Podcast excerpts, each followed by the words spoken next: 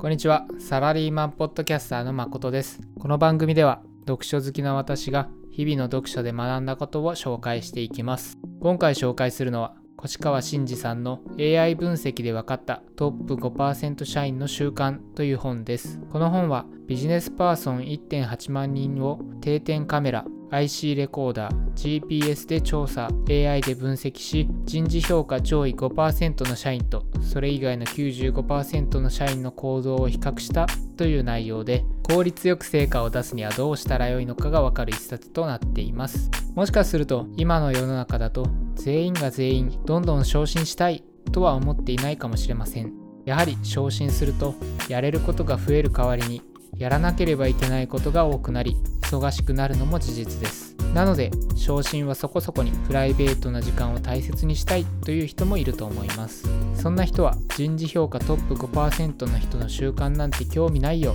と思われるかもしれません。しかしこのトップ5%の人の行動は人事評価を高めて昇進するための行動ではなく仕事を効率的に終わらせるツボを抑えた行動とも言えるのです。そのため本書は成果を出してどんどん昇進したいという人だけではなく仕事をさっと終わらせてプライベートな時間を確保したいという人にもおすすめできるものとなっています。今回のエピソードではそんな本書の中からトップ5%社員のマインドセットという話を紹介します。皆さんこんなことは思ったことないでしょうか？自分も手を抜いているわけではなくむしろ全力を出しているのに中程度の成果しか出せない。それよりもたくさんの成果を出すトップの人ってどうなってるの？何をどうしたらその成果を出せるのか教えてほしい。こんなことを思ったことはないでしょうか。私はめっちゃ思ってます。もちろん具体的に何をしているのかは会社によって違いますが何を考えているのかは会社問わず共通しているものがあるようです。今回のエピソードではトップ5%社員に共通するマインドセットを紹介し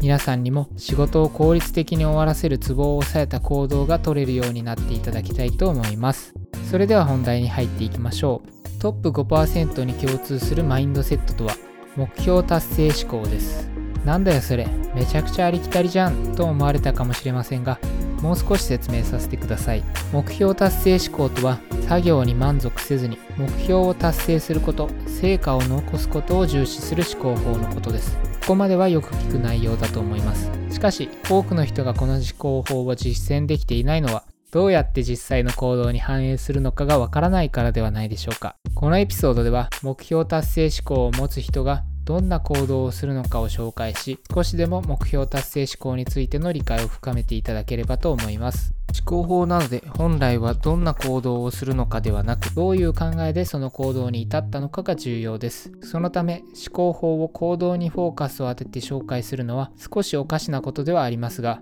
とはいえどんな行動をするのかの例が多少でもないと実践しにくいというのも事実だと思います。なのでこの後目標達成思考を持つ人がやる行動を紹介していきますが皆さんはその行動をそのままコピーするのではなく自分の状況に当てはめた場合どんな行動をすればよいのかを考えていただければと思います。それでは1つ目の行動の例は何が達成されたら成功かを考える。です。目標達成思考の人は何が達成されたら成功かの基準を考えます。そしてその目標を達成することを考え行動します。達成しているかどうかが基準なので達成していないけど頑張ったから満足とはなりません。例えば営業担当がお客さんに新商品の提案をするという場面があったとします。この場合達成すべき目標は契約をもらうことです。目標達成志向の人は契約を取れたか否かが成功か否かの基準になりますが一方で目標達成志向ではない人は資料を頑張って作って緊張しながらもお客さんに頑張って説明したということに満足感を覚えてしまいます。そのため結果として契約が取れなかったとしても資料作成に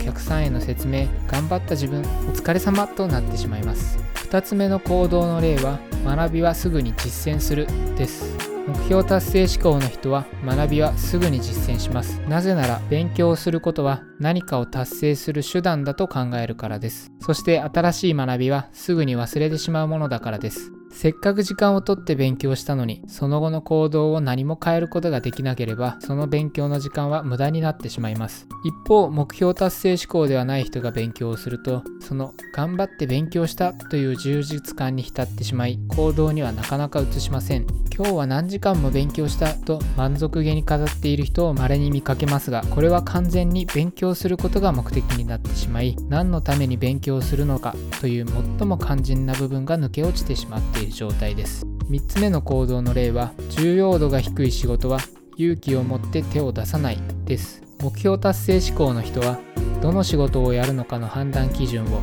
その仕事をやって目標達成に近づけるかを基準にしています。目標の達成により近づける仕事がより重要度の高い仕事で目標の達成に近づけない仕事がより重要度の低い仕事になります。時間が豊富にあれば重要度の低い仕事もやりますが現代日本の人材不足の状況下では時間がないのが常で重要度の低い仕事をやっている暇はありません。なので目標達成志向の人は重要度の低い仕事は勇気を持って手を出さないようにします。ポイントは勇気を持ってというところです。多くの人は重要度の低い仕事なのは分かっているけれど依頼されたら断りにくいよ。と言って重要度の低い仕事を引き受けてしまいますそこを目標達成志向の人は勇気を持って強い意志を持って手を出さないようにしているのです。ここからは補足として目標達成志向の人がやらないことを一つ紹介します。それは多くの作業を短時間でこなすことが仕事の効率化とは考えないということです。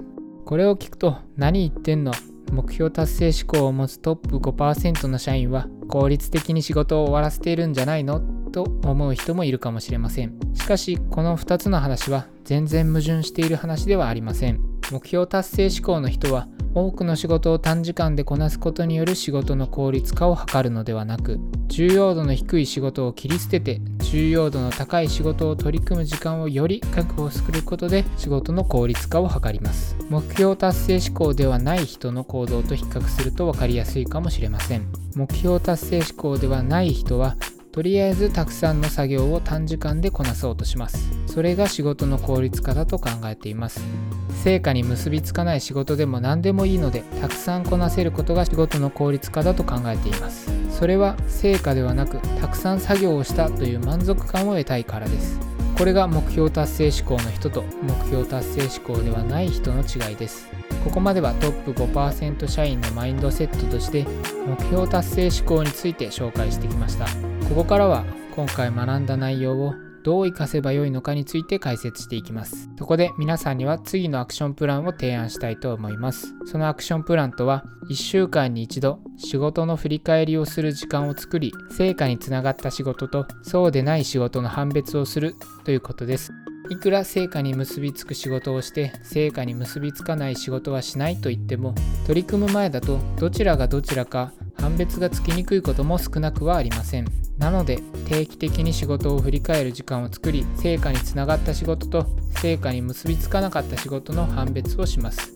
取り組む前だと判別がつかなかったものでも取り組んだ後であれば判別がつくことも多いと思います。一つこの成果に結びつく結びつかないという話で難しいのが若手社員の仕事についてです。特に入社1年目の新入社員はいきなり成果を出そうとしてもなかなか出せるものではありません。こんな時は長期的な目線でどうしたら成果を出せるかを考えると良いです。例えば仕事のやり方について先輩社員からそのままの答えを聞くのは長期的な目線で見るとあまり良い方法ではありません。本当に大事なのは答えよりも答えの出し方です。状況環境が変われば答えは変わります。その時答えしか知らなければその答えに固執するしかありませんが答えの出し方を知っていればその状況環境に合わせた適切な答えを出していくことができます。答えを聞く方が答えの出し方を聞くよりもすぐに成果を出せますがその成果は大したものではなく長期的に見れば答えではなく答えの出し方を聞く方が得策です。こういった形で若手社員の場合は